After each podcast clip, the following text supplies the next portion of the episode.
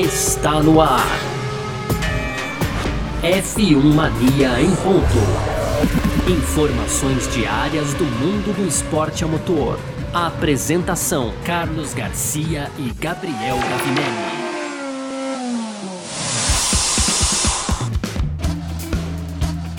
Muito bem, então, valeu demais pela sua presença, valeu você que tá junto com a gente por aqui. Tá no ar mais uma edição do nosso podcast F1 Mania em Ponto. A gente tá sempre por aqui, né, de segunda a sexta, trazendo um pouco do que tá rolando no mundo do esporte a motor, conteúdo do site f1mania.net. Aproveita lá também para seguir a gente nas redes sociais, né, site F1 Mania, para entrar no nosso site, lá tem tudo do que tá rolando no mundo do automobilismo. f1mania.net é o nosso site, tá certo?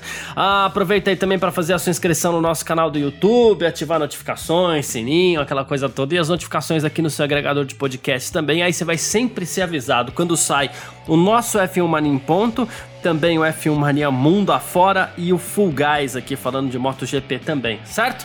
Vamos que vamos, muito prazer, eu sou Carlos Garcia e aqui comigo ele, Gabriel Gavinelli, diz aí, Gavi. Fala Garcia, fala pessoal, tudo beleza? Pois é, Garcia, hoje então, segunda-feira aí, dia 5 de abril, ontem Domingo de Páscoa aí, bastante chocolate, né, Garcia? É aquele dia oh. de se empanturrar aí de chocolate e não foi diferente aqui, viu? Já adianto para você, Garcia. Mas é isso, a gente tem um programa recheado hoje, tem bastante assunto legal. A gente fala no primeiro bloco sobre a Aston Martin e o Vettel, né? Será que vai dar certo aí essa, essa tão esperada junção de 2021? No segundo bloco a gente fala da Mercedes, parece que a coisa Tá sério, os problemas são meio sérios lá na Mercedes também, Garcia. E aí, fechando aquele nosso tradicional bloco de rapidinhas, né, Garcia? A gente tem aqui Além da Ferrari, a gente vai falar também sobre o George Russell e uma talvez nova oportunidade aí na Mercedes, é isso que espera pelo menos o britânico. A gente vai falar também sobre o combustível da Fórmula 1 e fechando AlphaTauri bastante contente aí e fazendo previsões de avançar ainda mais na temporada, viu, Garcia? Olha só que beleza, hein? Sobre tudo isso que a gente vai falar e respondendo sua pergunta, sim, aqui também teve muito chocolate, sempre tem, abuso mesmo. e vamos nessa, porque é sobre tudo isso que a gente vai falar nessa edição de hoje, segunda-feira, dia 5 de abril de 2021. Podcast F1 Mania em ponto tá no ar. Podcast F1 Mania em ponto. Vamos lá então, né, Gavinelli? A gente abre nossa edição aqui do F1 Marinho Ponto dessa segunda-feira, começando mais uma semana. Ainda não é semana de corrida, só na próxima semana, né, que a gente vai voltar a falar sobre isso.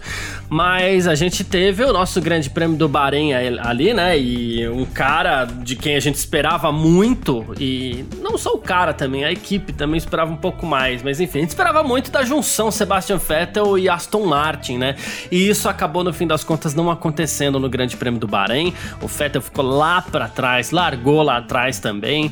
E, e ele falou ao motorsport.com o seguinte: eu falei, claro, essa parte a gente, não, a gente já sabia, né? Ele falou, não foi o final de semana que a gente estava esperando, é, mas aprendemos muita coisa na corrida que a gente precisa resolver né? Aí ele fala assim: a gente só não sabe quão rápido a gente vai resolver essas coisas. E assim, porque eu ainda não estou em casa com o carro, né? Há muitas coisas que que estão me atrapalhando um pouquinho aí, né? Não consigo me concentrar em pilotar. A gente precisa abordar essa questão e tentar resolver o quanto antes, né? É, aí ele falou que, perguntado ainda sobre o quão, o quanto do, do, do potencial do carro ele conseguiu é, extrair, ele falou assim que menos da metade por enquanto, por enquanto, porque tem muita coisa acontecendo que atrapalha o ritmo dele, né? Tem muita coisa para fazer. É, então, assim, quanto tempo será que vai demorar para o Vettel se, se, se sentir em casa na Aston Martin e fazer o que dele a gente tanto tá esperando, hein? Então, Garcia, a gente tinha esperança de que ele já começasse bem a temporada, né? Isso eu falei aqui várias vezes durante o ano passado ali, já que quando a gente soube dessa dessa mudança ali pro Aston Martin em si, mas eu acho que eu começo a pensar, cara, que talvez o, o, o Vettel que, que não é que o é, o Vettel não se adapta talvez mais à Fórmula 1, Garcia, sabe? É até um é até polêmico e eu não quero ser polêmico assim de dizer aqui que para mim o Vettel é, não é mais um bom piloto, não é isso, mas a gente sabe que muita coisa é, influencia ali na, quando o piloto está dentro do carro. É, uma delas, sem dúvida nenhuma, é a responsabilidade de vitória, a pressão que, que gira em torno do piloto de ter que extrair resultados mas fica parecendo que o Vettel tem outros problemas além desse problema aí que poderia ser, digamos que um problema normal, superável, né? Uma corrida ali, outra corrida e você se adapta. Eu começo a, a pensar que eu não sei se o Vettel se dedica o suficiente, Garcia, né? Eu disse, eu disse que eu ia ser polêmico sem querer ser polêmico, né? Mas enfim. É, não sei, talvez ele não se dedique o suficiente, ou talvez ele tenha outros planos ali no subconsciente dele. Olha que, que nível, né? Mas ali no subconsciente dele, ele então é um cara muito família. Então a gente começa a tentar levantar os motivos do Vettel realmente não render, né? Porque ele não rendeu no ano passado na Ferrari. Tudo bem que a Ferrari tinha um carro muito ruim, mas ele não conseguiu acompanhar o companheiro de equipe dele, que é um novato na Fórmula 1, comparado ao que é. Né, não era mais um novato, mas comparado ao Vettel, é um novato, né, Garcia? Sim. E o mesmo acontece já nessa primeira corrida com o Lance Stroll. Então o Lance Stroll, o carro é o mesmo, né? O Lance Stroll teve dificuldades também com a MR21, teve mas uhum. conseguiu ali extrair uma última posição dentro dos pontos. O Vettel não, o Vettel além de tudo ainda é, teve um desempenho ruim, foi, foi assim, foi atrapalhado na qualificação, depois teve que largar lá de último, recebeu essa punição, a gente não dá para ignorar isso. É, mas outro que largou lá de último também foi o Sérgio Pérez, né, Garcia? E o Pérez foi quinto colocado, né, cara? O, é. o, o, o Vettel, eu acho que no mínimo ali ele teria que ter ter terminado à frente do Lance Stroll, era o que eu esperava dele já nesse primeiro momento. E a gente não viu isso acontecendo, e pior do que isso, ele ficou muito longe disso e ele já vira aquela chavinha né, nas declarações do Vettel. A gente já começa a é, ver o Vettel ali mais uma vez colocando a culpa nesse lance de não conseguir se adaptar ao carro, não, né, a pilotagem dele, não. E assim, às vezes é o momento da gente mudar, né, Garcia? Você fala de um jeito, mas às vezes aqui eu falo umas coisas aqui no podcast que às vezes as pessoas me mandam mensagem eu falo, poxa, eu vou eu não vou falar mais desse jeito, né, Garcia? E aí eu mudo da próxima vez. Então acho que dá para fazer essa ligação com o Vettel, né? Você tá vendo que, tá, que a sua pilotagem não tá dando certo ao carro? Comece a adaptar a sua pilotagem ao invés de querer que o carro se adapte totalmente a você. Eu fico, eu sou um grande fã do Vettel, declarado aqui, todo mundo que ouve a gente sabe, mas eu, eu assim, fiquei bem desanimado com esse começo aí de, de dessa parceria Aston, Aston Martin e Vettel. Eu, eu ia falar Aston Metal, mas é Aston Martin e Vettel. o Vettel ele falou assim: olha, é, ele, ele, até foi nessa linha, a gente não sabe o quanto, né? Claro, mas assim, ele até foi nessa linha. Ele falou assim: obviamente me adapto a como o carro precisa ser pilotado, mas há muitas coisas que adicionam certas inconsistências que não ajudam. Espero resolver isso rapidamente. O que acontece às vezes também na, na, na questão do piloto que precisa mudar o seu estilo de pilotagem é. Eu vou tentar ser o mais simplista possível no comentário pra gente. É, pra, não, pra assim. Uh, para simplificar mesmo, eh, embora seja redundante o que eu tô falando, é pra gente não adicionar uma dificuldade muito grande a essa questão do Sebastian Vettel na compreensão aqui, nossa mesmo, né? É, que assim, vamos supor, o piloto ele é bom, ele, ele, é um grande piloto, um excepcional piloto, e o Vettel mostrou já as qualidades dele, claro, com, com com, com os quatro títulos seguidos que ele ganhou, inclusive, né? Então vamos imaginar um piloto que ele é bom, mas ele é bom assim com carros que saem um pouquinho de traseira. Ele é o melhor, né? Aí você pega e muda o estilo desses carros, o carro passa a ser um carro, sei lá, mais equilibrado, um carro mais dianteiro, alguma coisa assim, né? Cara, ele vai se adaptar, ele vai conseguir fazer grandes tempos de grandes voltas, ele vai se colocar no nível dos outros, mas talvez ele não seja mais o melhor, né? Eu avisei que ia ser bem simplista. Não, tá? tô, eu tô, eu tô, tô é... pegando. É, então. Aí você pega e, e você pega um, um, um, outro piloto que, pô, andava bem. Mas ele andava bem assim. Só que a hora que o carro é mais dianteiro, ele fala, não, ele passa a ser o melhor né? E uma coisa que a gente não pode esquecer é que a gente teve essa mudança para era turbo híbrida. Tudo bem que o Vettel em 2018 até chegou a disputar o título ali com Hamilton, apesar daquele problema que ele teve no Grande Prêmio da Alemanha, ele vinha bem na temporada, né? É, mas assim, são outros carros completamente diferentes do que aqueles que ele guiava quando ele foi tetracampeão, né? Teria deixado o Sebastian Vettel de ser um piloto excepcional para ser nesse novo padrão da Fórmula 1, que já não é tão novo assim, mas assim, nesse padrão que a Fórmula 1 utiliza hoje, teria deixado de ser um piloto excepcional para ser um bom piloto? P pode ser. É, acho que faz todo sentido, Garcia. Passa de um excelente piloto, de um tetracampeão mundial, para um piloto mediano, né, cara? Um piloto meio de grid. É, naquele estilão V8, bah, não sei o que, não, não, não tem para ninguém. Aí entrou o carro aí, o turbo é, o negócio complicou. começa a ficar um pouco mais complicado. Pô, ele é. tentou, né, 2018 ali, eu acho que foi um ano muito frustrante para ele. Cara, como profissional que o Vettel é, é até é, eu chegar e falar, olha, eu acho que depois daquele acidente é até ruim pro Vettel, eu não acho, porque que não foi nada, né? Não teve uma grande, um grande acidente. O pessoal fala que às vezes um, depois de um grande acidente perde um pouco de tempo, né, Garcia? E aí dá para você compreender. Uhum. Mas ali com o Vettel foi um, foi um deslize, cara. Foi um erro grave, né? Mas assim, é, você tem que superar. Então eu realmente não acho que foi aquilo que que enterrou o Vettel. Não, não consigo, eu, eu me nego a acreditar que um piloto como o Vettel possa ser, é, digamos que, enterrado por causa de um erro daquele que qualquer um poderia cometer. Qualquer um, não sei. Não sei se o, o Hamilton cometeria, se o Verstappen cometeria. Já cometeram outros, Garcia. Eu tô brincando aqui. Porque não erros assim. Eu me lembro, por exemplo, do Hamilton engatar uma marcha errada ali. É, é o Hamilton disputando o título, ele, ele foi parar na grama na entrada dos boxes lá na exatamente, China. É, tem exatamente. Então tem, é. sim. Então eu tô, é, é uma brincadeira, né? Mas assim, se depois de um erro desse você não se conseguir reerguer, então o cara, né, não é nem, não, sei lá, não chega nem a ser piloto profissional, e não é o caso do Vettel, a gente sabe que não é isso. Ele pode sim ter tido dificuldades aí para se readaptar nessa nova era, e aí vai andando muito atrás, vai se pressionando ali, e a gente aqui, todo mundo, né, Garcia, tem uma coisa que é muito importante, né, cara?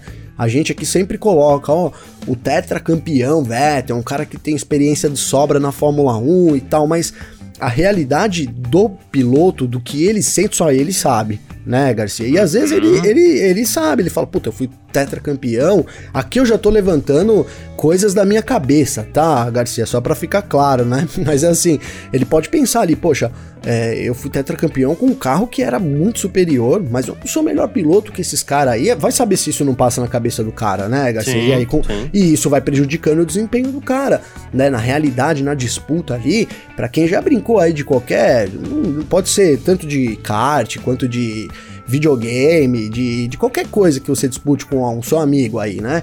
Você sabe, cara, as suas fraquezas e as qualidades do cara, né, Garcia? Você fala, meu, uhum. eu vou jogar FIFA aqui com esse cara, mas eu vou tomar um pau, velho, que não é? É. Vou, vou, vai vai ser 5x0. Então, e, então, eu e você dá jogo, hein, Garcia? Porque eu, esse então sou eu né? Sou muito Mas entende o que eu tô falando, né, cara? É. Você sabe do seu adversário, entendeu? Claro, você vai lá, se doa ao máximo, só que vamos supor que eu jogue FIFA aqui com um cara que me dê de 5 a 0 toda vez, Garcia. Né? Tem um dia que eu tomo de 3, outro dia eu faço 2, mas eu, eu perco, né? Eu sei, eu sei três anos competindo com esse cara, pode, pode, o negócio pode abalar você até psicologicamente. Você vai, né, né, Eu não vou conseguir superar esse cara nunca, né? Se eu não tiver um carro que tenha, que seja melhor. Então, assim, o, o, Vettel ele tá num momento diferente, né? Da, já dá para dizer isso, né? Que até ali 2018, 2019 ali. É, 2018 principalmente, 2019 foi um último suspiro ali dele tentando vitórias, mas hoje a gente vê um Vettel, ele, ele nem fala mais em vencer, ele, ele, ele tá sempre falando de se adaptar, né, Garcia? Toda uhum. vez que ele é perguntado, ah, mas eu preciso me adaptar, eu preciso. Então é inevitável que a gente mude, mude a chavinha aqui também, né? Não é mais um Vettel que luta pra vitória, é. não é mais um Vettel que. É um Vettel que luta pra, se, pra tentar ficar ali no meio do pelotão, né? Pra tentar acompanhar o companheiro de equipe dele. Infelizmente, é o cenário que apresenta hoje pro Vettel, é esse. Só ele pode mudar isso, né, Garcia? Sim. É, vamos para o, a palavra do chefe. Uh, Muito importante, é, né? Otmar Safnauer, né? Ele primeiro ele falou assim que é muito cedo para dizer que o Vettel tá fora de forma, né? É, ele falou que ele não conseguiu fazer muitas voltas durante o, o teste de pré-temporada e a gente não pode ignorar isso também, né? Ele até falou, pô, é verdade. É, ele tinha que dividir o carro com Lance Stroll, né? E, e parecia que ele tava inundado em uma pilha de problemas. Ele quase não rodou com esse carro, então, né? Uh, e ele falou uma coisa, uma coisa importante aqui, que ele falou assim, olha, é, a gente precisa também saber analisar os aspectos positivos. Isso é uma coisa que até é importante a gente lembrar que ninguém tá fazendo com relação ao Vettel, né? Então vamos dar a palavra a quem fez isso, que foi exatamente o, o, o Safnauer, né? Ele falou assim, Sim. ele largou em último, né? Mas ele conseguiu ficar um bom período entre os 10 primeiros. Claro que a gente sabe que foi por estratégia, mas, né, conseguiu. E, e, então, assim, e ele falou que os... Inclusive errou ali feio na frente do errou Alonso, muito, mas tudo bem, é, beleza. Errou muito feio, né? Aí ele falou assim, eu não recebi o seu feedback, porque eu tive que sair mais cedo no, no Bahrein. Isso aqui achei meio estranho, mas tudo bem. e ele falou assim, mas eu analisei os tempos de volta, os tempos de volta dele não estavam muito abaixo dos tempos do Lance Stroll. Ok, tá aqui. Os aspectos positivos, quem separou foi o chefe. Isso já, já dá uma moral pro cara, né? Porque o chefe, como você falou, é uma palavra importante, né? Sim. Mas o Fettel, é, a gente sabe que dentro de uma equipe, o primeiro rival é o seu companheiro, né? É, no caso do Total. Fettel, então, é o Lance Stroll. Só que eu acredito, não sei, eu posso estar muito errado, mas eu acredito que pro Vettel é pouco imaginar que ele vai ter que ficar lutando só com o Lance Stroll a temporada inteira e se comparando ao Lance Stroll a temporada inteira, né? Não é o que a gente espera, né, Garcia? É, então, a gente espera um pouco mais. É, é. Então, tá aí, a gente passou o outro lado, palavra do chefe, os aspectos positivos, que é verdade, é. ninguém tá fazendo, mas me parece pouco. É, cara, é verdade. Mas, mas assim, é, é um pouco. Dá, é, dá, pra gente, dá pra gente tentar interpretar essa fala aí aí do, do Zafnauer, Garcia, e levantar alguns problemas aqui, né? Então, ó, vou levantar o primeiro problema. Ele disse que o Vettel não teve é, tempo de teste, uhum. né? E não vai ter. Não vai ter, né? É, não vai ter. E não vai ter. Então, assim, né? né? Porque não é que a Aston Martin pode ir lá e organizar um teste aí pro Vettel pegar mais tempo. Não, ele não teve, não aproveitou e não vai ter. Então, isso já é. Não, não paciência, né, Garcia? Vai, vai ter que fazer parte da adaptação dele Sim. também. Já teria que fazer, né? Porque não tem jeito, perdeu ali, não vai poder voltar atrás, né? E aí, quando ele diz, cara, isso também é muito, né? Ele diz que o tempo, os tempos do Vettel não foram muito abaixo. Isso eu acho também que dá pra gente interpretar, Garcia. Primeiro, cara, foi abaixo, já, e, e é, sem dúvida é, foi abaixo. Foi muito, né? mas Porque foi abaixo. não muito. foi abaixo, tá. Então a gente tá falando exatamente da, do que se espera do Vettel, né? A, do que as pessoas esperam do certo. Vettel, nem do que o Vettel espera dele mesmo. É do que as pessoas esperam de um tetracampeão que nem o Vettel. Que ele chegue e seja. Ele poderia falar: olha, ele não foi tão mais rápido, aí sim, né? Ele foi um pouco mais rápido, é diferente de, de foi um pouco mais lento, né, Garcia? Então, assim, o fato é, ele tá sendo, ele tá mais lento, e ele tem que lutar, primeiro de tudo, para ele conseguir relevância, ele tem que superar o Lance Stroll e ele não superou nem nos tempos de volta, então, pelo, pelo que diz o próprio chefe da equipe. É, então, é, o, o, perigo que a gente realmente está levantando aqui parece que não é só cheiro de perigo, é perigo mesmo, né, uhum. né, Garcia? O negócio tá complicado mesmo pro Vettel, né? Ele é mais lento que o Stroll, então ele já perde a primeira competição do, do ano, que é derrotar o seu companheiro de equipe.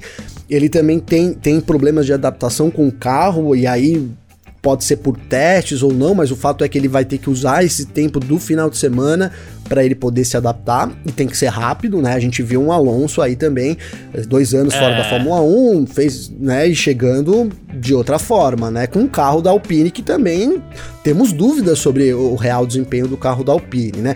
E aí, cara, essa comparação entre Vettel e Alonso, aqui eu sei que o tema não é Fernando Alonso, mas assim, vai ser até um pouco inevitável pra gente tentar ir, ir, ir levando as coisas, né, Garcia? Porque afinal de contas, por pior que seja, o Vettel tava na Ferrari, tava andando nas pistas, os carros são, mudam, são diferentes, mas você já tem todo um, todo, né, todo um preparo ali, enfim, muito diferente de um cara que chega. E aí você vai, você vai pegar um bicampeão e vai comparar com um tetracampeão, e eu acho que essa e isso vai acabar prejudicando mais o Vettel ainda, e essa, essa, essa comparação vai vir a qualquer momento. Já, já tô colocando aqui, né, Garcia? Mas é logo vai dominar, porque é uma comparação inevitável. Todo mundo tentando entender o porquê que o Vettel não anda mais rápido que o Stroll, porquê que o Vettel não anda lá na frente.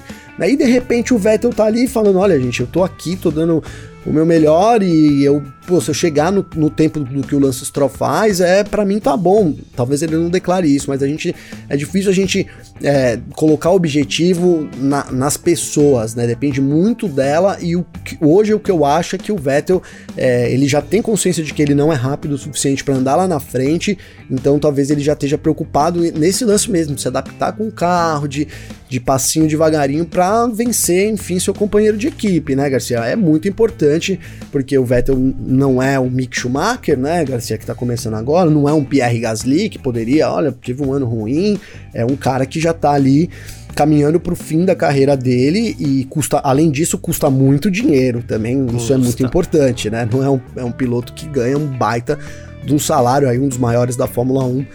Então é esperado que ele tenha os melhores resultados também. É um ano muito complicado pro Vettel, viu, é Garcia? Isso. Bom, a seguir cenas dos próximos capítulos. Estaremos muito de olho no, no Sebastian Vettel aí no Grande Prêmio da Emília Romanha, que acontece no próximo dia 18 de abril. E, claro, a gente vai estar tá bem de olho mesmo. Vamos partir aqui então pro nosso segundo bloco. F1 Mania em ponto.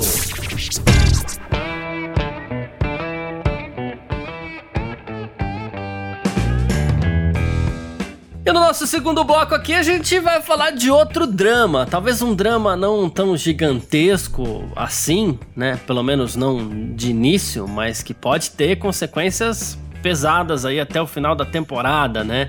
E a gente começa falando reiki baixo ou reiki alto, eis a questão, né? Porque assim, é, o reiki altura, do, a altura da traseira do carro com relação à dianteira, tá? Então um reiki alto significa que o carro tem a traseira mais alta, um reiki baixo significa que ele é mais niveladinho, né? Então, assim, e esse foi um dos grandes assuntos da pré-temporada. Por quê?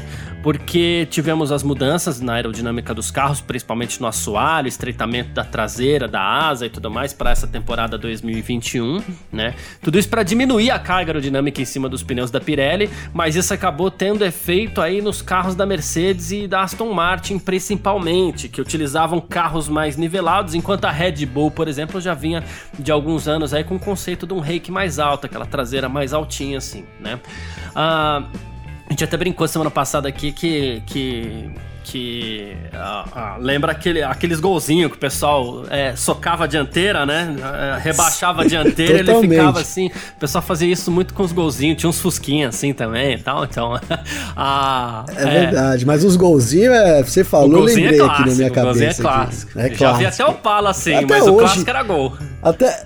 Até hoje, você dá uma boa olhada, você é. vê aí. Aqui no, no bairro tem um cara que tem um GTI que ele é socadão, é. assim. Eu, pô, a, aliás, eu piro nesse carro dele aqui pra, também. Pra gente viu, não Garcia? é mais socadão, agora é reiki alto. é, reiki, é verdade, é verdade. E assim, né? E, e aí o que acontece? A Mercedes acabou tendo problema com isso, né? Por se tratar de um carro com reiki mais baixo, carro mais nivelado e tal. E especulou-se que a Mercedes poderia subir a sua traseira. Né? Só que, segundo o André Chauvin, isso não seria possível tá? É, então, com isso também a Mercedes teria perdido grande vantagem que ela tinha sobre a Red Bull, né? O Andrew falou o seguinte ao motorsport.com: em termos de reiki alto ou baixo, a gente não pode mudar nada. Certamente não podemos elevar repentinamente a traseira do nosso carro em 30 milímetros e trabalhar assim. Isso significaria cancelar a temporada com antecedência. Perderíamos muito tempo para compensar isso, porque aí vai suspensão, ah, aí vai muita coisa, vai tudo a traseira inteira, né? É. A gente falou aqui, Garcia, né? Cantei essa bola aqui no, no, no programa, né? Falei, ó, é, no começo sugeriu que a Mercedes pudesse. Eu falei, cara, é muito. É impossível eles mudarem isso, porque não é uma questão de você ir lá e abaixar o carro, né? Nem o cara do golzinho faz isso, Garcia. Ele vai lá, ele troca a mola, ele bota é. não sei o quê. Nem imagina um carro de Fórmula 1, né? Pra você mudar a altura, você tem que trabalhar todo um conceito de peças e principalmente a suspensão. Aí entra duas coisas. Não, difícil você construir uma suspensão. Difícil, beirando impossível, você construir uma suspensão nova do dia para noite. E também a gente tá com tá travado ali com os tokens, né? A gente tem um limite de desenvolvimento esse ano muito importante que as equipes então é, tem que trabalhar com o material que tem mesmo, né? uhum. né? Então é isso, a Mercedes tem o, o, perfil do rake mais baixo e ela vai ter que fazer o melhor possível dentro desse perfil, não tem como ela elevar, tentar mudar isso agora. Claro, ela vê que isso é um problema, talvez entre num conceito para os próximos anos, né? Apesar que 2022 muda tudo, então não vou nem falar sobre os próximos anos aqui, Garcia. Vamos falar sobre esse ano, porque não, vamos ver como é que vai ficar tudo isso, né? Mas é isso. Agora não tem o que fazer. A Mercedes, a especulação que tem, né, que a Mercedes vai tra tá trabalhando num assoalho pro GP da Emília Romagna, então daqui aproximadamente 15 dias aí, a segunda etapa da Fórmula 1, e isso poderia é, diminuir um pouco essa, é, essa perda, né? A, a Mercedes perdeu muito mais é, pressão aerodinâmica comparada com as rivais, principalmente com a Red Bull. Isso também é, foi notável, né? Que a Mercedes não é mais tão rápida nas curvas uhum. quanto ela era antes, né, Garcia? E então a gente tem esse assoalho novo que, que, que, não é confirmado pela Mercedes, mas é um rumor de que sim, eles vão trabalhar e isso pode colocar ela mais no jogo ali, porque o que a gente tem hoje, na verdade, é um cenário onde a Red Bull ela é mais rápida nas retas, né, Garcia? E também mais rápida nas curvas, né, cara? E aí ela é mais rápida na volta mais rápida na qualificação e demonstrou que tem ritmo suficiente para ser no mínimo igual ou melhor até também que a Mercedes. É, um, é difícil a situação da Mercedes, hein, Garcia? É, então, é muito complicado. Inclusive, o próprio é, Chauvelin, ele falou assim que ele já espera dificuldades também para as provas de Imola e Portimão, né? É, e ele falou assim que o Bahrein pode ter sido, pode não ter sido uma das melhores pistas por causa do período difícil e tudo mais, né? Foi um trabalho muito complicado, né? E, e ele, tava, ele, ele, citou uma coisa que a gente citou muito tempo aqui, né? Que foi assim, a Red Bull, assim, funcionou bem o tempo inteiro, eles não enfrentaram problemas. Depois a gente teve aquele problema com o software do Pérez, né? Mas o, o Pérez mandou um Ctrl Alt Del lá e ficou tudo certo. Sim. Né? Aí, é, aí ele falou assim: olhando para Imola e para Portimão, eu não acho que seremos bons o suficientes na o suficiente na alta velocidade, né? E as duas pistas requerem isso, né? É, e essa é uma vantagem que a Red Bull tem sobre nós. Uma outra coisa que a gente não pode esquecer é que é, assim o motor Honda veio mais forte também, para alta velocidade isso vai ajudar. Sim. E aí tem essa questão do, do, do, equilíbrio também, que a Mercedes, no fim das contas, acabou perdendo. E a Mercedes perde, perde bastante, claro, porque ela tinha um domínio incrível sobre as demais, né? Só que aí a gente, sem querer misturar muito com o assunto do primeiro bloco, a gente vê que a Aston Martin vai perder bastante também, né? É, é que tinha um conceito parecidíssimo sim, com o da Mercedes. Sim, tinha um conceito parecidíssimo e a Mercedes é muito mais eficiente, então a, a Aston Martin que tava naquela briga lá pela quarta posição, né, terceira posição, a gente pode já colocar lá para trás, Garcia. Já cai aí é, um, um, que cai em décimos de segundo. A gente sabe que a disputa ali do pelotão intermediário, principalmente, cada décimo acaba valendo até uma, duas posições, né? Então, assim, não dá para brincar nessa disputa. E não tô dizendo que a Aston Martin brincou, mas o negócio, o tiro saiu pela culata, não deu certo aí. Então a Aston Martin vai sofrer muito. E a Mercedes, cara, é, eu acho que é o seguinte, Garcia, a gente tem a Honda é, o, o, grande, para mim, o grande lance do, do, do, ano, isso é um chutômetro aqui baseado em uma corrida, pode ter, posso estar errado, né? Mas assim, é um, é um, chutômetro consciente, digamos assim, por causa de tudo que a gente vem é, falando aqui, vem afirmando sobre a Honda e vem né, tentando aí é, juntar o quebra, montar o quebra-cabeça ali dos japoneses. Então a Honda preparou realmente um super motor para esse uhum. ano, cara. E a, e, e a, Red Bull sempre teve um, um super carro em, em, termos aerodinâmicos, né? A gente tá falando aí de um cara que a gente gosta muito em conjunto, e é uma das unanimidades aí também da Fórmula 1, que é o Adrian Newey, né, é. Garcia? É difícil, né? Eu já vi gente falando mal, mas é muito difícil, realmente. É um, um mago aí do design dos carros na Fórmula 1 e, e, aí, e tá por trás desse projeto todo, sempre. Então, e aí você tem um motor muito forte esse ano, que o motor da Honda parece que ele é realmente muito forte, se mostrou ser confiável, porque como o próprio Chauvelin disse, problemas a Red Bull não teve, né, Garcia? Teve ali realmente o, o Pérez tendo que resetar ali todo o sistema, mas é, nem é um problema de motor, talvez alguma coisa elétrica ali, eletrônica que, que falhou ali no carro do mexicano. Então a missão da Mercedes nesse ano é muito difícil, porque a gente está falando aqui de, de, de um motor talvez que seja Já falamos disso também logo que, depois do GP, o motor Honda, aí muita gente achando que ele tá igual ou mais potente até do que o motor Mercedes, e aí a gente sabe de um carro que já vinha muito equilibrado da Red Bull, que não sofreu, aparentemente não sofreu com as alterações que a gente teve, justamente porque tem um grande mago por trás lá nas pranchetas, Sim. que é o Adrian Newey, né, Garcia? E a Mercedes, não que não tenha funcionário funcionários à altura aí, mas não conseguiu nessa, nesse, nesse jogo rápido, nessa mudança rápida, parece que não conseguiu acompanhar. Então, o, o a gente hoje, tudo bem, é, talvez seja cedo para falar, e a gente já falou que talvez seja cedo, né, Garcia? Porque precisamos de pelo menos duas ou três corridas, talvez Imola e Portimão aí na sequência já deu uma boa. É, aí você já sabe, ó, o campeonato é isso, é a Mercedes correndo atrás da Red Bull, a Red Bull, enfim, ou o contrário. Mas a, ainda é um pouco cedo, sim, também. Mas nesse começo não tem outro caminho a tomar a não ser que a Mercedes ela é pior em reta é pior em curva. Então ela tem um carro né, menos potente e, com, e menos eficiente aerodinamicamente, cara. Então é um jogo difícil. Será que o Hamilton vai ter braço para levar tudo isso, Garcia? É, então, é, a gente sabe até que tem braço, agora precisa ver até onde ele vai aguentar. Até até onde, né? Vai ter que enfaixar os braços depois do ano desse jeito, Garcia. é verdade.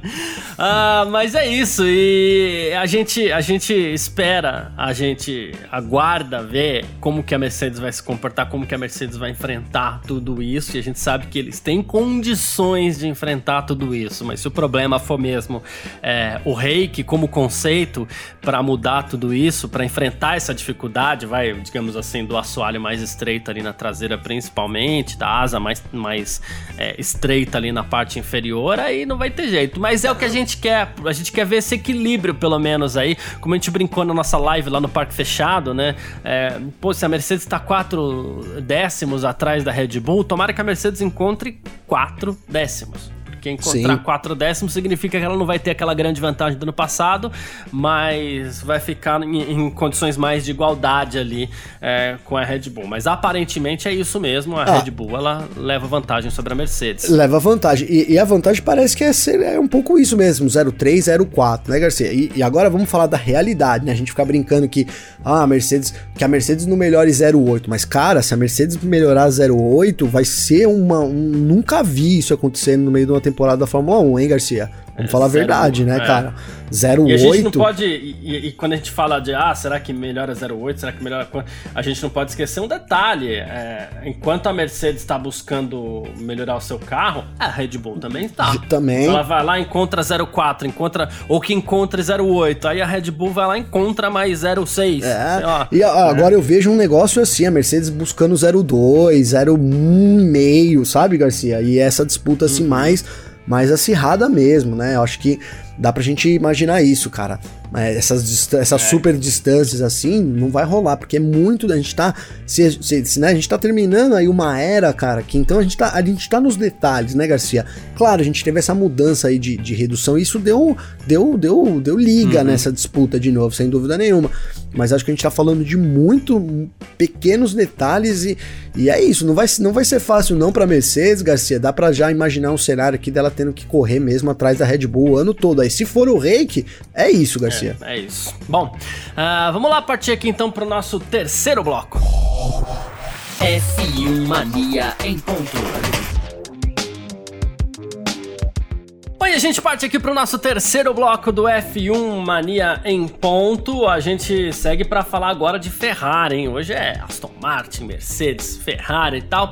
É, a gente teve uma mudança, é, digamos assim, é, impactante na Fórmula 1 nesse ano de 2021, que são os treinos livres, né? Antes eles duravam uma hora e meia e agora eles, cada sessão dura uma hora. O do sábado já durava uma hora, mas os da sexta duravam uma hora e meia, né?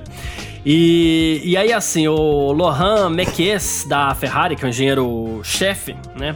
Ele falou assim o seguinte: Bom, durante o primeiro treino livre, você não pode mais tentar as long runs, né? Que seria o teste de, de, de, de, longa permanência na pista, digamos assim, que seria o, teste mais focado para o ritmo de prova, né? Ele falou: ninguém fez Sim. isso. Talvez no futuro a gente possa encontrar maneira de fazer isso de novo, mas no momento esse tipo de trabalho desaparece. Então a gente perdeu esse tipo de dados, tá? É, ele falou assim: a gente não pode nos dar também ao luxo de fazer uma corrida longa com dois pneus diferentes com cada piloto. Então a gente tem que escolher antes do início da sessão quem experimenta o composto macio, quem experimenta o composto médio, né? É, caso contrário, a gente também não tem mais dados sobre, dados sobre como funcionam os diferentes compostos. É quase impossível coletar bons dados sobre os pneus duros também, e essa situação exige ainda mais trabalho em equipe. Então, se por um lado a gente até achou interessante que o tempo inteiro tinha carro na pista, por outro, aquilo que a gente falou, um tempo que, que a equipe leva para processar os dados e para fazer as suas estratégias, você vê que algo a gente já perde, né? Sim. Os pilotos, eles vão ter que escolher quem vai testar o quê, e as long runs, por enquanto, estão prejudicadas, né? Não, é, deu, deu um outro dinamismo, sim, né, Garcia? Além de, de economizar tempo ali, é, mudou a programação da, das equipes totalmente e agora eles têm que cada vez mais é, trabalhar em conjunto os pilotos, um testando uma coisa realmente, outro testando outra.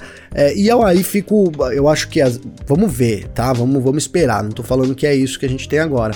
Mas isso, isso pode no fim causar uma mudança é, pra, e pode ser benéfico mais para quem tem as equipes clientes, Garcia. Só acho isso nesse momento, me veio na cabeça, né? Então, por exemplo, a Haas ali, a Ferrari, a Alfa Romeo, tem três equipes ali, talvez uma troca de dados entre elas pode favorecer mais uma ou outra, mas também a gente está falando de, de pouca coisa, os carros são diferentes mas talvez isso crie essa, essa, essa, essa situação, já que a gente não vai ter jeito, é pouco tempo na pista, os long runs das equipes às vezes era de meia hora, 40 minutos, né, uhum. né, Garcia? Então é isso, tem que priorizar um ali e é um long run só. Se tiver algum problema, qualquer coisa, acabou, né? Então, sem dúvida nenhuma, isso vai alterar aí. E, e aqui, só, só fazendo uma ligação com o que a gente falou hoje, né?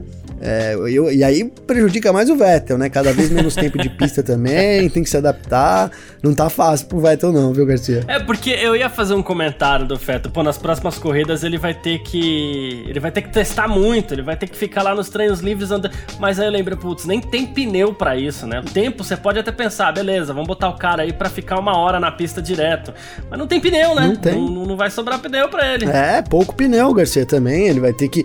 Se você imaginar que eles têm agora. É, fixo, né? Oito, oito macios, dois duros e três médios, né? É, então. Cara, três médios na corrida você, né, você teria que fazer um, um stint de long run, não dá. Você teria que usar uns macios ali, um, é complicado. Ficou, apertou aí realmente a sessão de treinos aí, não só no ponto de vista do, do, do tempo de, de, pista, mas também na, na, digamos que na estratégia que as equipes têm que montar aí para todo final de semana. É isso, perfeito. Uh, tem mais aqui, ó, George Russell, ele afirmou que espera ter uma oportunidade oportunidade com a Mercedes em 2022, né? E ele falou isso ao Sky Sports F1 Show. Uh, ele falou assim: olha, acho que até certo ponto da minha carreira eu fui muito agressivo, fui muito agressivo com a Mercedes também, né? Uh, então, assim, eu tive uma oportunidade única no, no ano passado no Bahrein, tava numa posição confortável, aquela corrida foi grande para mim e tal, me deu a oportunidade de sentar, relaxar e me concentrar na, na, na possibilidade, né? E agora eu espero para ver o que vai acontecer em 2022. 2022, né? O pessoal da Mercedes, eles são os meus mentores, eles são os meus gerentes e ele tá esperando mais uma. Tá esperando, com justiça, né, Garcia? Porque ele foi muito bem, cara. Ali teve depois um problema com os pneus no final, acabou né, é, sendo prejudicado ali. Se prejudicou, né? Porque, enfim, né, a culpa é dele também, mas enfim, é, era para ter sido melhor, talvez até vencido a corrida. Então ele, dá para dizer que ele agarrou a oportunidade, cara a Mercedes é um carro que sobra, então é, é assim. É, é difícil você né, analisar ali o piloto pelo aquele carro, já que é um carro, pelo menos no hoje em dia não dá para dizer que sobra mais, mas no ano passado tava sobrando, né, Garcia? Então, uhum. se você coloca lá o, o, piloto, tudo bem que ele superou o Valtteri Bottas. Então, a gente falou aqui hoje, sempre fala que a primeira, a primeira coisa é essa, né, superar o companheiro de equipe. Então, é. ele ganhou, mas é normal ali, eu acho que foi normal a gente ele andar bem, porque eu espero muito do Russell mesmo, Garcia. Eu acho que ele é um grande piloto dessa nova geração, tem tudo aí para brilhar no futuro, vai precisar ter um carro e ele e agora ele vai pressionando a Mercedes, né? Olha, então, tô aqui, acho que mereço, né? Porque realmente tá é, tá chegando a hora do Russell, né, Garcia? Tá chegando a hora do Russell e parece ser o cenário mais favorável. Mudam as regras, a Mercedes tem, na verdade, dois contratos de um ano, tanto com Hamilton quanto com Bottas, dura até o final dessa temporada.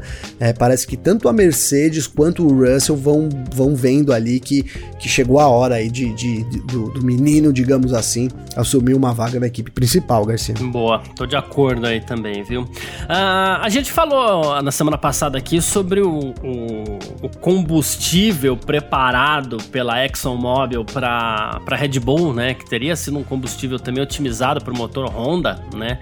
E o Sean Dunnett, ele é técnico de pista da ExxonMobil.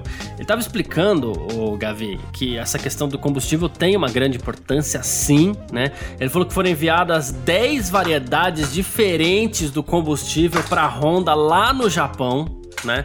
Para que essas unidades aí do, do, essas variedades desse combustível fossem testadas e aprovadas para ver qual daria para esse motor a maior potência absoluta, né? É, então ele falou que isso é uma forma também de permitir que a Honda reduza o tamanho da unidade de potência, o que afeta a forma, inclusive, como o motor é resfriado, né?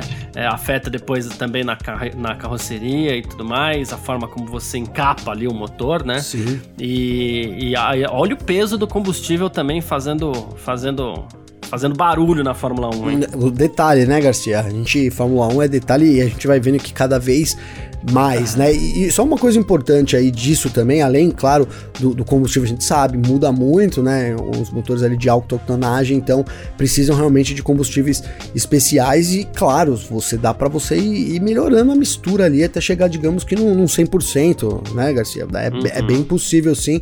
E, e, e o, a própria Honda falou na diminuição própria Honda, não, o Dr. Marco, né? Então ele falou sobre o, um, um, pouco do motor Honda mais compacto e que isso facilitou também no, no encaixe lá da traseira da Red Bull para isso para 2021, né, Garcia? Então Sim. você vê que quem é, gostou foi o Andrew Newey, né, inclusive. Exatamente, né? Exatamente, porque o Adrian Newey tinha menos espaço ali, o carro diminuiu e precisava trabalhar isso também.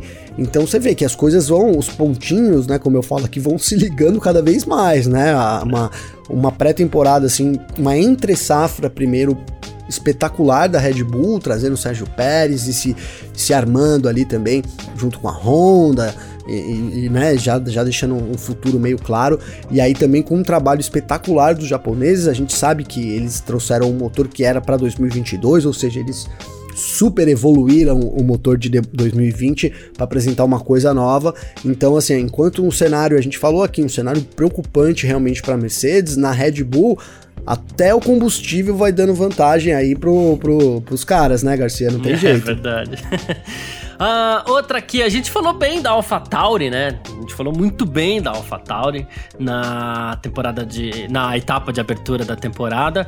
E o George Errington, ele tava explicando aqui uma coisa que. Ele falou assim: a gente já recuperou boa parte, uma parte razoável aqui de carga aerodinâmica que nos foi tirada pelo novo regulamento de 2021, viu? E diz que há mais trabalho pela frente ainda. Ele falou assim: a gente vai ter atualizações do carro para Imola, para Portugal, depois para Espanha, né? Ele falou assim: para Imola e para Portugal não é nada espetacular, mas na Espanha, além de tudo, a gente deve dar um bom passo à frente à AlphaTauri, que já começou bem a temporada. A AlphaTauri começou muito bem, Garcia. A gente até coloquei aqui que acho que a gente vai ver uma, uma, uma disputa aí com a AlphaTauri, principalmente o Pierre Gasly, incomodando a Ferrari em algumas situações durante o ano. Acho que, é, é sem dúvida nenhuma, eles falaram, né? Franz Tost falou, ó, é o melhor carro que a gente já teve. Parece que é isso mesmo. O Tsunoda também é um grande piloto. Uhum. É, não é um grande piloto, ele é bem pequenininho, mas assim, é um bom piloto, né, Garcia? E mandou bem na, na estreia dele. Acho que vem para somar com a energia também. Isso é muito positivo, né? Você ter ali uma dupla de pilotos Importante. animado, até de até de novo abre um parênteses para falar do Vettel que começa, olha, pilotagem não dá certo, adaptação não vai, e isso vai, hum, vai dando uma puxada para trás no, em todo o trabalho, né? É diferente, né, Garcia? É diferente você ter um cara ali motivado e outro cara não tão satisfeito, seja pelo motivo que for, então vejo um potencial enorme, porque, a, a, assim, vai, vale para AlphaTauri. Agora, vale destacar uma coisa, que o motor, eu tive acesso à ficha técnica aqui, eu não sabia disso né, também, Garcia. Então, por isso eu vou, eu já falei isso aqui, mas vou falar de novo, que o motor que a AlphaTauri usa, ele tem uma especificação diferente do que a Red Bull usa, uhum. tá? Então, a, Red, a AlphaTauri tem um motor que não é o mesmo da Red Bull, né? O Honda com, com uma especificação diferente, então, né, não, não, talvez não seja esse motor super de 2022, né, Garcia? Mas mesmo assim o carro deu muito certo e cara, a gente pode esperar, vou terminar dizendo isso, a gente pode esperar embates aí. Acho que inclusive a Ferrari vai ser ameaçada em algumas ocasiões pela AlphaTauri esse ano, Garcia. É, a hora que esse motor, se, se acontecer desse motor sentar nesse carro aí, eu quero ver, né? aí eu quero ver, é. aí eu quero ver. Uh, mas enfim, a gente tem mais aqui, ó, pra gente falar. Cyril Abtebu ex-chefe da Renault, teve que sair da equipe no final de 2020 aí, né? Ah, e assim, a Renault é, chegou a anunciar os motivos, não anunciou muita coisa, na verdade, também, né? Mas, enfim, a, o CEO da, da Renault tava falando, agradecendo a Bitbull, agradecendo todo mundo tal. Ela falou assim: essa questão é um pouco complicada, a gente começou uma nova aventura, para os mais velhos teria sido um pouco difícil conduzir a equipe nessa nova direção, que, a, que agora a Renault é Alpine, né? Tem um, toda uma abordagem diferente né? Então, assim, ele falou dessa saída da BTBull, falou, falou, mas não falou nada, né? Não falou, não falou nada. Mas já, mas já serviu, sabe, Garcia? Por quê? Porque, assim, se ele tivesse uma explicação, né?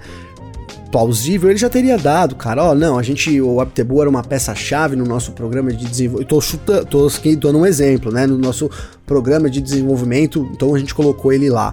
Quando, quando entra nessa casa do, olha, é complicado, é porque o cara não quer falar mal. É óbvio isso, entendeu, Garcia? Né? Para mim é óbvio, né? Então acho que o, foi isso. O Abtebu saiu pela porta dos fundos ali, né? Meio que assim, não, não, a equipe não queria mais ele comandando essa nova aventura como, como foi mesmo dito aí por você muito bem, porque é isso, é uma nova aventura, uma nova fase, né? Com, e, e assim, e um time com Fernando Alonso, talvez eles já até pensaram que ali é dois cabeça dura, pode, pode não dar muito certo, né, Garcia? Olha, vai ter cabeçada aí, não vamos já, vamos, vamos, vamos amenizar. Ah, a vamos, chance era grande. A chance era grande, né? Então é isso, o, o Aptebu sai meio que pela porta dos fundos e sem pagar a dívida eterna que ele vai ter com o Ricardo e com todos os fãs da Fórmula 1. Que se um dia eu ver o Uptebu na rua, eu vou cobrar, vou falar, Your tattoo, man. Cadê? Your tattoo, é. Your tattoo. I want to see your tattoo, hein, Garcia? É porque no fim das contas a gente perdoa qualquer coisa que ele tenha feito com a Renault, mas a gente não perdoa isso ele fez com os fãs da Fórmula 1, porque ele fala, fez a aposta e não cumpriu, aí não é legal. É, lá ele é funcionário, ele que resolva lá com o chefe dele, mas aqui exato. a gente quer ver o resultado, né, Garcia? Ricardo foi lá, conquistou o pódio, Fiquei aqui, fizemos até apostas aqui de onde que ele faria tatuagem. Apostas não, mas brincamos aqui, né, Garcia? Ah, vai fazer isso, vai fazer aquilo. No fim não teve tatuagem nenhuma. Talvez seja por isso. Ele saiu lá meio cabreiro, falou que vou fazer tatuagem, coisa nenhuma. É, é. Mas é isso, gente. Quem quiser falar com a gente aqui no do F1 Mania em Ponto, pode mandar mensagem o tempo inteiro nas nossas redes sociais aqui. Pode mandar mensagem para mim nas minhas redes, pode mandar mensagem pro Gavinelli nas redes dele também. Como é que faz falar contigo, hein, Gavi? Garcia, comigo então, pode acessar meu Instagram, arroba Gabriel Gavinelli com dois L's, ou então também meu Clubhouse, que é só arroba Gavinelli, também com dois L's. A gente bate um papo lá, é sempre muito legal receber o feedback de todos vocês aí. Agradeço todas as mensagens já, viu, Garcia? Boa, quem quiser falar comigo pode mandar mensagem lá no meu Instagram, que é o carlosgarciafm, ou então você pode mandar mensagem lá também no meu Twitter e tudo mais, que é o carlosgarcia. A gente se fala sempre por aí, certo, Gavi? Certo. Ah, muito obrigado todo mundo que ficou com a gente até aqui. Valeu demais pela sua presença sempre. Amanhã tem mais uma edição do nosso F1 Mania em Ponto. A gente se fala. Valeu todo mundo. Grande abraço e valeu você também, Gavinelli. Valeu você, Garcia. Tamo junto, mais uma semana aí que a gente começa com muita informação. Então é isso. Mais cinco dias pela frente e tamo junto, Garcia. É isso, tamo junto. Tchau. Informações diárias do mundo do esporte a motor. Podcast F1 Mania em ponto.